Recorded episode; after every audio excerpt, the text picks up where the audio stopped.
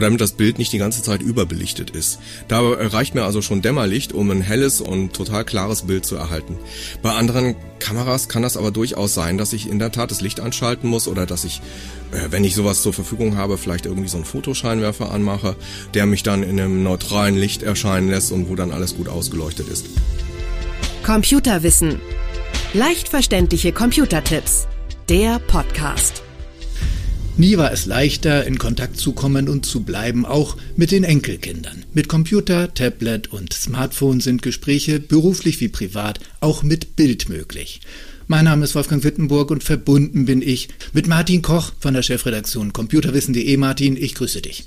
Hallo Wolfgang, freut mich dabei zu sein. Es geht ums Thema Videotelefonate und Online-Meetings und ich habe mir natürlich heute für unser Gespräch gerade noch ein frisches Hemd angezogen, die Haare noch mal schön gekämmt und frage mich jetzt aber doch, ob mein Hintergrund, vor dem ich hier sitze, so korrekt ist, Martin. Worauf muss man gerade bei Zoom und Co achten, vielleicht wenn man geschäftlich auch sozusagen eine Videokonferenz hat? Ja, also man sollte sich schon bewusst werden, dass derjenige, der von der anderen Seite durch die Kamera schaut, sozusagen genau alles sieht, was hinter einem ist. Und ähm, wenn man ein geschäftliches Videomeeting hat, sollte man tunlichst darauf achten, dass da im Hintergrund nicht das unaufgeräumte Büro oder das unaufgeräumte Wohnzimmer zu sehen ist oder der noch nicht abgeräumte Küchentisch, sondern äh, in dem Fall setze ich mich natürlich äh, möglichst vor einem neutralen Hintergrund. Vielleicht habe ich ein Bücherregal, vor dem ich sitzen kann oder einfach nur eine leere Wand mit dem Terminkalender, den man, mhm. den man im Büro ja so gerne aufhängt. Also ich will dann schon einen professionellen Eindruck hinterlassen und äh, da sollte dann alles Private ausgeblendet werden.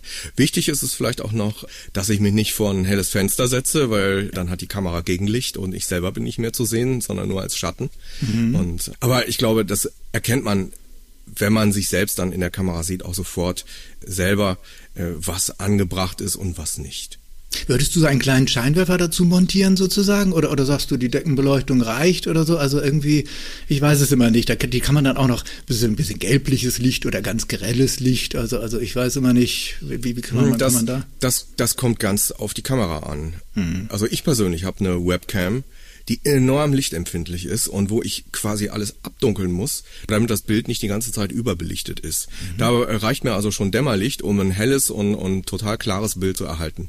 Bei anderen Kameras kann das aber durchaus sein, dass ich in der Tat das Licht anschalten muss oder dass ich, äh, wenn ich sowas zur Verfügung habe, vielleicht irgendwie so einen Fotoscheinwerfer anmache, der mich dann in einem neutralen Licht erscheinen lässt und wo dann alles gut ausgeleuchtet ist. Das hängt aber mhm. wirklich, wie gesagt, von der Kamera ab. Aber man muss sich angucken, würde ich einfach sagen. Und wenn man sagt, so kann ich rausgehen, dann kann man, glaube ich, so auch ins, ins Netz rausgehen, sozusagen. Oder? Ganz genau, so ist das auch. Ne? Irgendwo, ja, ja, wenn ich, wenn ich in real zu einem Vorstellungsgespräch gehen würde, würde ich auch vorher in den Spiegel gucken und was Vernünftiges anziehen, mir die Haare kämmen. Und genauso ist das auch, wenn ich ein Videotelefonat führe. Also mit beruflichen oder mit, mit geschäftlichen Kontakten. Selbstverständlich vorher ein Hemd anziehen, ja. sich ordentlich machen, sich vor einen aufgeräumten Hintergrund setzen und dann passt das schon und dann kann man äh, kann man sich da auch präsentieren.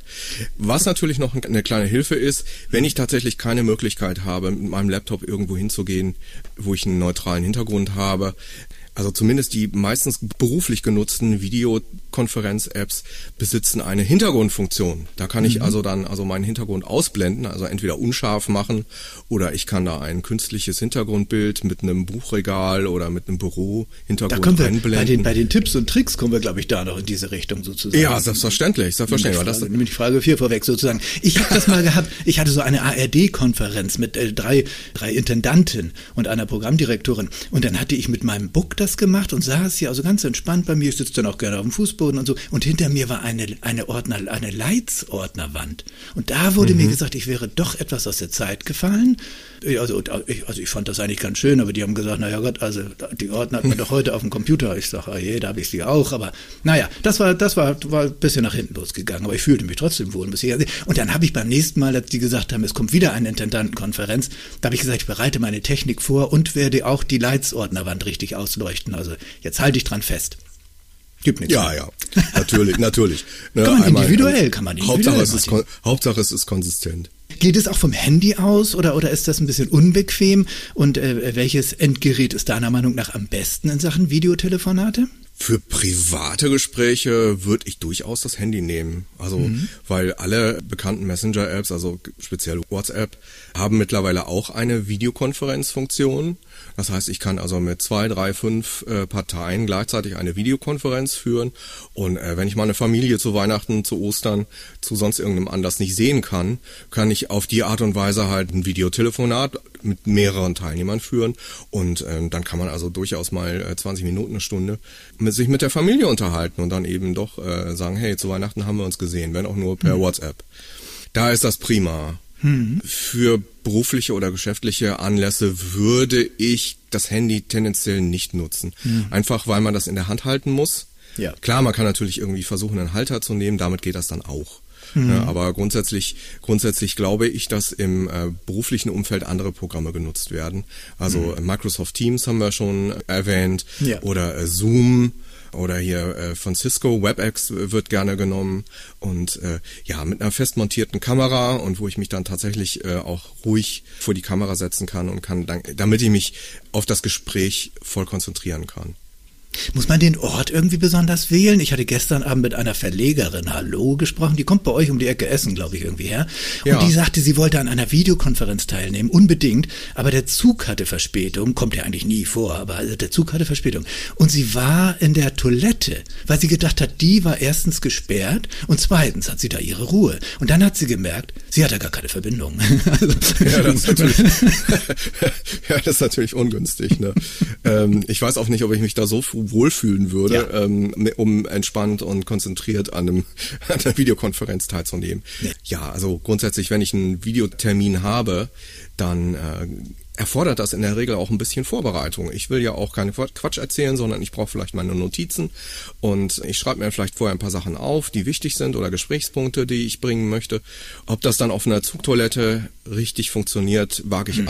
zu bezweifeln. Also ich persönlich würde dann doch den Termin so legen oder so reisen, dass ich dann äh, zu diesem Zeitpunkt vorm Schreibtisch sitzen kann und mich konzentrieren kann. Und ja. das ist doch wichtiger, als überhaupt dabei zu sein, auf Teufel komm raus.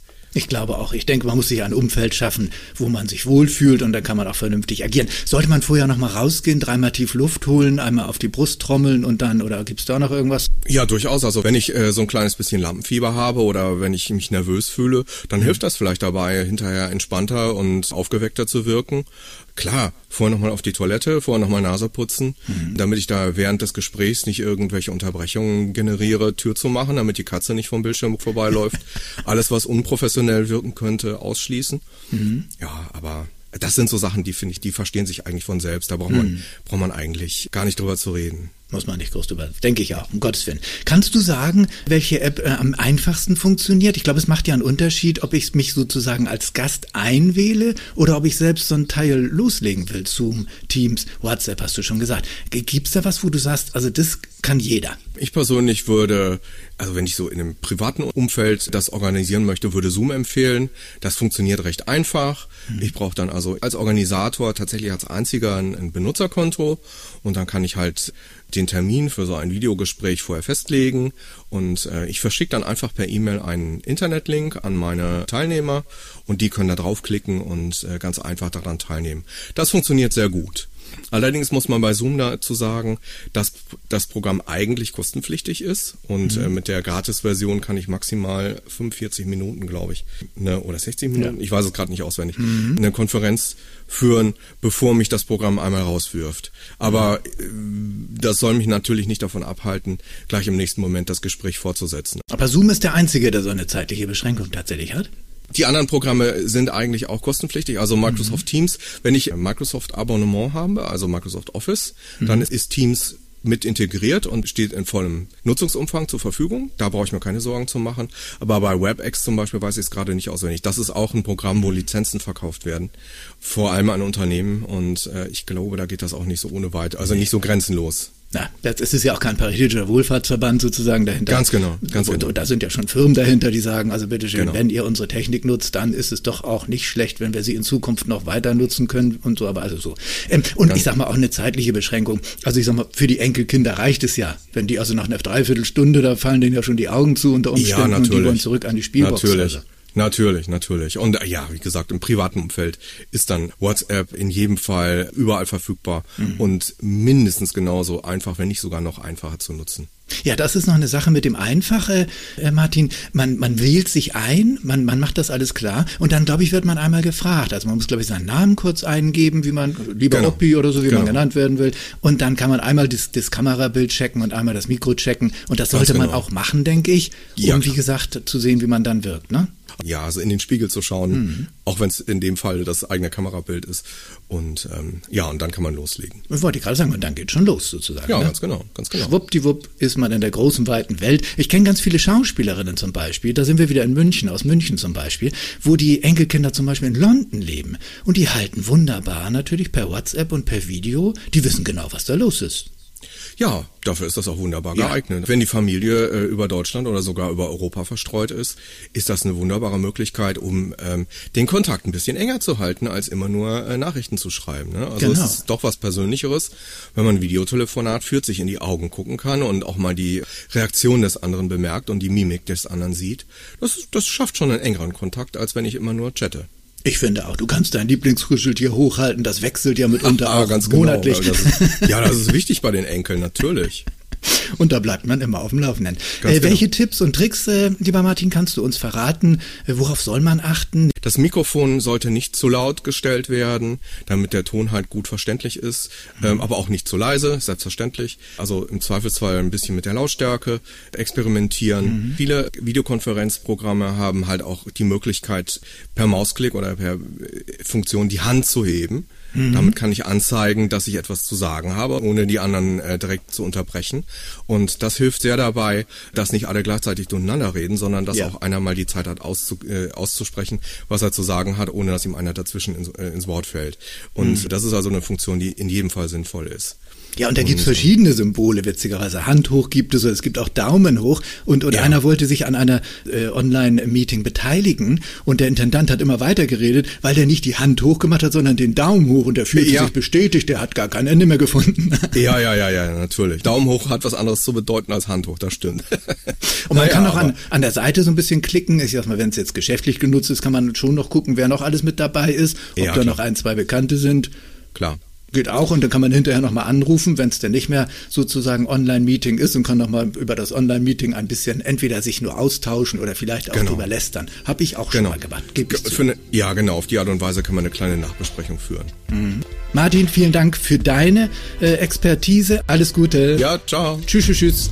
Computerwissen. Leicht verständliche Computertipps. Der Podcast.